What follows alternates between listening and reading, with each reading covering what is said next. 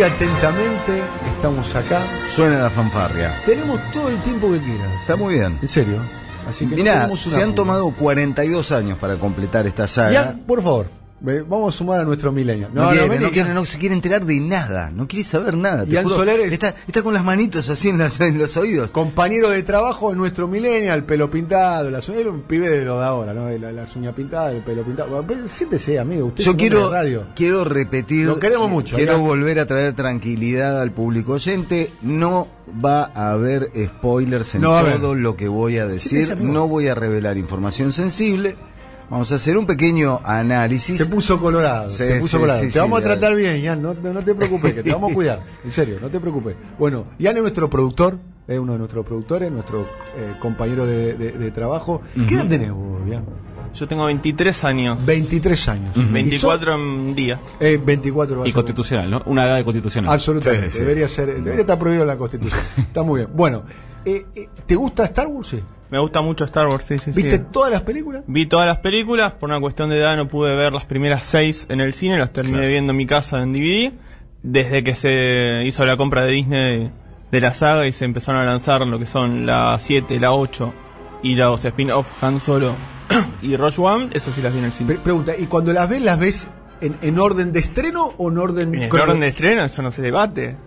Ah, se ven en orden de estreno. Sí, En orden de estreno. O sea, se ve o la... sea, 4, 5, 6, 1, 2, 3, 7, 8, 9. Correcto. digamos, Así en- se en ve. orden de- no, de- no es que las ves 1, 2, 3, 4, Lo que pasa, y esto es algo en lo que coincido plenamente con algo que escribió Andrés Valenzuela la semana pasada en página 12, es que si vos arrancás la saga, eh, opa, si vos arrancás la saga eh, con la cronología de la historia, con el episodio 1, el episodio 2, el episodio... Sí. Difícilmente llegues al final porque el episodio 1 y el episodio 2 son lejos lo más flojo de toda la, Claro. la trilogía. Cuando George Lucas vuelve sobre la historia y cuenta las precuelas y comete un gran error que se subsana con la llegada de J.J. Abrams, que es dejar a un costado algo que era uno de los principales encantos de la saga Star Wars original, la mugre. La cosa de los planetas perdidos, de la de los Outlaws, que tiene mucho la serie El spin-off que se está dando en Disney Plus en Estados Unidos y que acá todo el mundo está viendo de manera pirata, que es de Mandalorian. El Mandaloriano, que es un western eh, basado en el universo de Star Wars, recupera esa cosa de la mugre, de los eh, tipos que están por fuera del imperio y de los rebeldes, tipos como Han Solo, que son uno de los personajes, es, es uno de los personajes más atractivos de toda la saga. Tengo una pregunta, Edu. Dígame. Muy directa. Sí. ¿Es cierto que eh, George Lucas decidió empezar el relato desde la mitad, digamos, y después de eh, hacer desde el principio porque eh, cuando filmó no tenía los recursos técnicos para hacer lo que él quería hacer? Ese para- es el, sí. ¿Eso es cierto o no es cierto? Ese es el discurso oficial de George Lucas. Bien. Al cual podés tomar como podés no tomar. Eh, es cierto que los episodios 1, 2 y 3 los pudo hacer ya con la ayuda de la CGI, lo cual le jugó bastante en contra, porque George Lucas se encantó con los juguetitos del, del CGI y, y- y convirtió todo en una especie de videojuego. ¿CGI qué? Puede ser, la, la- animación por computadora, las cosas que no están ahí y que llevaron a que los actores hincharan bastante la paciencia con eso de tener que actuar frente a una pantalla verde, con, interactuando con cosas que no estaban ahí. Eh, también puede ser que fuera más atractiva la historia de los episodios 4, 5 y 6. No importa, la versión oficial de Lucas es esa. Lo cierto es que el tipo que toma esta franquicia una vez que Disney paga 4 mil millones de dólares para quedarse con el asunto de Star Wars es J.J. Abrams, que es un tipo muy hábil, es un tipo que sabe muy bien cómo tocar el corazón del fan y reformularlo y conseguir nuevos fans. ¿No? Porque vos lo acabas de decir, estás a punto de cumplir 24 años.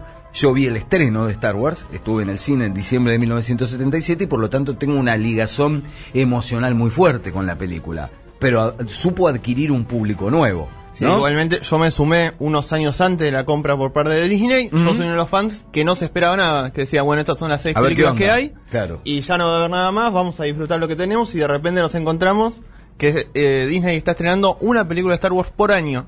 Entonces, desde la compra ya tenemos, eh, con la de este año, cinco películas. Claro, porque y además hizo dos muy buenas películas como Rock One y Solo, que Solo, Sí, Solo- Fue, fue muy castigada, a mí me gustó mucho Solo, que es la precuela, la historia de Han Solo joven. Bueno, siendo puntualmente a El ascenso de Skywalker se estrena esta noche, ¿eh? primera función a las 12 de la noche o 12 menos 10, una cosa así para todos los eh, eh, ansiosos que quieren verla. Trasnoche, lo- Era, claro, la famosa función trasnoche era una apuesta complicada. Ningún final va a conformar a todo el mundo. Ya hay gente, eh, si, si mirás un poco las redes, hay gente que levanta el pulgar y hay gente que dice, eh, una porquería, porque también está la posición snob de ir contra la corriente y decir, esto es una porquería, no sirve para nada, etcétera, etcétera. Es imposible llegar a un final que conforme a todos. Esto lo saben, lo sabemos quienes siguieron Game of Thrones, quienes siguieron Lost, quienes siguen toda serie o película que atrae mucho la atención, es muy difícil encontrarle el moño. Nos subimos. ¿cómo se llama la nave de Wars? ¿Cuál? Hay varias. Hay varias naves. La nave insignia, la nave más eh, icónica para los fans. Yo me reconozco fan de Star Wars. Es el halcón milenario, el Claro. Millennium Falcon, que es como la chatarra más veloz del universo y que soporta varios golpes, incluyendo en esta película. Repito, no voy a contar nada de la película, sí tengo que hacer un análisis. Decíamos hace un rato, es difícil Sí. encontrarle el final a cualquier obra artística que tenga un, un arrastre entre un público importante. Imagínate encontrarle el final a nueve películas, a toda una saga, a todo un arco narrativo iniciado en el 77 que tiene que ver, como el título bien lo indica, con la familia Skywalker. J.J. Abrams dirigió la mm, primera película de esta última trilogía, la segunda la dejó en manos de Ryan Johnson, eh, el mismo de Looper, un tipo que dirigió uno de los mejores episodios de Breaking Bad, un director con mucho oficio, pero que se comió algunas críticas por eh, la mm, por la película anterior, por el episodio eh, 8, por una resolución narrativa, la verdad, bastante eh, perezosa, como otra vez destruimos la estrella de la muerte o su símil y con eso ganamos. Retoma J.J. Abrams en este último episodio y toma un par de decisiones realmente muy inteligentes porque saben tocar, sabe tocar el corazón del, del fan. Hay referencias, es inevitable en toda la historia, a la trilogía intermedia o los capítulos 1, 2 Sí. y 3, pero hace muchos más guiños a la trilogía original. A los episodios 4, 5 y 6. A una nueva esperanza, el Imperio contraataca, el regreso del Jedi. Y ahí. ¿El regreso del? de- el regreso del Jedi. No es el No Jedi, Jedi. es el Jedi. El Jedi. Y ahí. 39 ahí- años diciéndolo mal estuve. claro. 39 años Podés diciéndolo decir mal. Jedi, podés decir Yo Jedi, podés decir 49. Jedi. Es- es- el- el- se entiende que, se- que nos estamos refiriendo Está a algo bien. que tiene que ver con la saga. ¿Cómo te Eh, pusiste la pila, Soler, eh? Bien, ¿eh? Vino rapidito hoy, ¿no? Pero rapidito, te querés foto, video, todo, ¿no?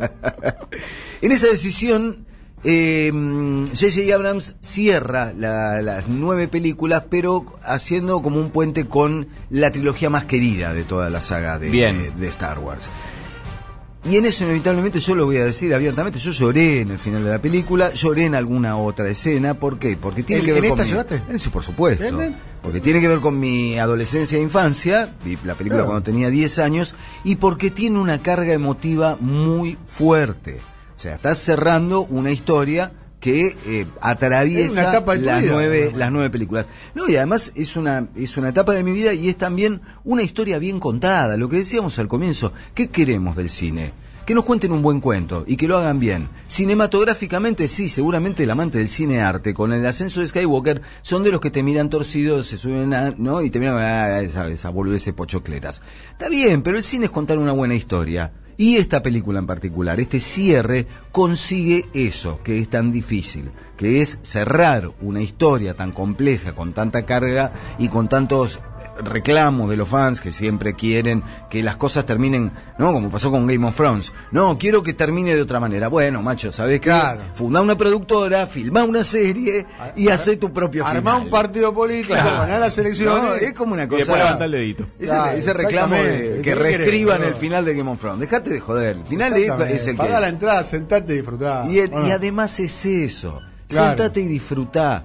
O sea, a mí me, me, me, me, me da, me da hasta pena la gente que no puede- se niega a disfrutar y tiene que encontrarle la cosa hasta contracorriente. Pregunta yo, ¿Arturito sigue o no? Arturito sigue. Arturito Sí, estuvo en toda la saga, Arturito película. incluso, repito, no estoy spoileando nada. Arturito incluso tiene una presencia mm, más tiene más minutos en pantalla que en las anteriores dos, que por ahí estaba más como imagen decorativa. ¿Harrison Ford no está más? Harrison Ford murió en la, en la película, en la primera de esta última trilogía, lo mata su propio hijo, Ben Solo, ahora conocido como Kylo. Ren. Arturito. Eh, el que aparece en esta película En los también... 80 Arturito se le decía otra cosa. Arturito era, claro, era otra cosa en los Sí. 80. Trajiste El que Arturito. aparece acá y tiene peso en la, en la trama y es el único que estuvo en todas las películas es Citripio, o más bien Anthony Daniels, el actor británico que encarna al androide dorado, el que parece un Oscar. Ah, sí, Ese- es verdad. Era- ah. te voy a decir una cosa, un personaje muy simpático ese. Me Es- cae muy bien. Es como el, el mayordomo inglés, así medio Claro. embarado, y que tiene los pasos de comedia necesarios. Esta película Claro. tiene humor, tiene acción, tiene aventura, tiene un nuevo trío protagónico que viene a reemplazar el trío protagónico que en su momento fueron Mark Hamill, Harrison Ford y Carrie Fisher, o sea, Luke Skywalker, Han Solo, Leia Organa, están ahora representados por Rey, Finn y Poe Dameron. En una trilogía que además está adaptada a estos tiempos. La protagonista de la película es una mujer, de una saga que en un momento tenía una sola mujer, que era Leia, y que Era ahora... la, la, la princesa Leia. La princesa Muy- Leia, muy que ahora es la, bonita. es la general Leia. Además, sí, Bueno, se murió. Se murió días. justo antes de la. Claro. Eh, Está, claro. Se- se- Eh, se empoderó también la saga. Leia es general y es la que la manda más de la, de la, de la Alianza Rebelde, que vuelve a ser la Alianza Rebelde, porque después del gran triunfo del episodio 6, los rebeldes bueno, vuelven a estar en inferioridad de condiciones frente a la nueva primera orden. Bueno, en el episodio iba- 1, 2 y 3 también había una mujer empoderada, ¿no? Claro. Portman. Claro, pero en estos últimos tiempos lo han profundizado más. Rogue One está protagonizado por una mujer fuerte. Esta última está protagonizada por una mujer fuerte, que es Rey y que es la que lleva el relato y la que va a tener que tomar las decisiones más fuertes a lo largo de la película. Leia también es un personaje muy fuerte. Hay Stormtroopers mujeres. Los Stormtroopers, los, los soldados de asalto de, Soldados de del casco Imperio. blanco, los casco Los de- blanco, no no solo- no solo de a veces salen voces de hombre y a veces salen voces de mujer de Esos los eran, Stormtroopers. esos eran malos. los Esos son los malos, Claro. claro. Y célebres por tener una pésima puntería. De hecho, en, en Mandalorian hay chistes sobre la puntería de los Stormtroopers, que son siempre un chiste entre nerdos, de que mejor que te apunte un Stormtrooper porque no te va a pegar nunca. pega nunca, no mata uno. Eh, entonces, ¿Por qué tiene tanto éxito Star Wars para vos? porque con eh, en Star Wars... ¿Qué, yo- qué historia cuenta A ver. Star Wars que es tan atractiva para hace 40 años, ¿no? 40 42 años. 42 George años. Lucas, George Lucas es un tipo salido de la Universidad de Cine de Los Ángeles, un tipo que vio mucho cine, que vio muchos seriales, que vio mucho cine clásico y que supo llevar eso a una película de algunos se ofenden cuando uno dice ciencia ficción, una película de fantasía si querés, pero que abreva en todos en todas las vertientes del cine clásico, en la aventura, en el cine de piratas, en el cine de guerra, Rogue One es una película bélica, claramente, eh, en el cine que, en todas esas vertientes y en esos géneros del cine, que hicieron del cine lo que es. Por esto yo siempre vuelvo sobre lo de contar una buena historia. George Lucas supo llevar todas esas cosas que lo apasionaron del cine Y está- a una saga aparentemente boba y Y fantástica está como ese drama universal eh, eh, de la relación entre un hijo y su padre. ¿no? Claro, está También, presente, ¿no? está presente Porque desde Darth Vader, ¿no? Claro, yo Con soy tu con padre. Skywalker, ¿Skywalker se llama no? Eh, Skywalker. Skywalker. Luke Skywalker. ¿No? Darth Vader con no o no? Claro. Es un Bueno. poco eso es, es, es un drama contemporáneo, ¿no? Sigo repitiendo, sin spoilear nada, en esta película hay un momento yo soy tu padre. Como lo que fue en el Imperio Contraataca, el momento de revelación, hay un momento que decís, a la mierda. Hay una paternidad Mirá de lo que revelada, me vengo a enterar en este momento. Hay una paternidad revelada. Fíjate- Hay un, no, no, no, no, no, no tiene que ver con paternidades. Digo, hay un momento de esos de giro de la trama que es, epa, esto no me lo esperaba. Bien. En eso también es hábil. ¿está Darth Vader en la película? No, no, hay una máscara toda rota de Darth Vader. Ah, Darth Vader no está más. No quiero avanzar demasiado. Ah, no podés. Está bien, Hay está bien, presencias, hay, apariciones. Hay menciones. Recordemos que a los Jedi los matan pero después vuelven como holograma, entonces no es tan Ah. loco. Hay, hay personajes que se ven en el afiche, así que no te Yo estoy voy, eh. ninguna, ninguna Yo- sorpresa. yo voy a ir. Soy tu padre. Yo voy. No llega a ser Darth Vader que Desde me Navarra lo dices, ¿no? Claro. Eh, y hay Yo creo que a la persona que cometa el pecado y el crimen de spoilear el momento que no hay que spoilear de esta película, el momento que en una función de prensa se vino abajo la sala porque realmente no se lo esperaba nadie, a ese lo tenemos que ajusticiar en la pirámide de Mayo. ¿A quién? Al que se atreva a spoilear, Al que cuando, haga eso que no hay que cuando hacer. vean la película ya van a saber a qué me estoy refiriendo. Voy Hay a algo ver de la la película, película, que no Eduardo. lo podés contar ni en redes. No llega a estar Darth Vader que me devuelvan la plata. ¿eh? No, no, no. Estoy haciendo un escándalo en el hall del cine. Yo vine acá, pagué la plata por verlo a Darth Vader. Son todos unos ladrones. Eh, yo lo que le puedo decir a la gente, al que no es fan de Star Wars, no, eh, no, no lo vas a convencer. A los, eh, los fans de Star Wars también tienen el costado talibán, que nada los va a conformar, que no, que no va a haber caso. Yo ayer compartí la sala con gente como Pablo Manzotti, como Roque Casiero, como Javier Aguirre, como Andrés Valenzuela, todos muy fan de Star Wars. Y salimos todos muy conformes con lo que habíamos visto en 2 horas 40 de George película. Lucas era fanático de la historieta Valerian. Abrevó allí, dice. Claro, bueno, Valerian, la versión cinematográfica que se hizo de Valerian hace un par de años era para prenderle fuego al Es lo que dice acá Marcelo de Bariloche. Sí, sí, no, eh, Lucas es un fan del cómic y de, lo, y de los géneros clásicos y de la manera ¿Qué clásica otras películas de narrar. hizo Lucas? Lucas hizo una muy buena película de estudio de cuando recién arrancó que se llamó THX 1138. Bien. Eh, Pero básicamente su joya fueron película, eh, sí. las tres, las tres, Sí. las tres primeras cro- Sí, después estuvo involucrado en la producción de nada más y nada menos que Indiana Jones, junto Sí. a Steven Spielberg, ¿no? Claro. Entonces, un tipo que... Lucas está hecho. eh, decir uno de los tipos más recontra hecho, recontra hecho.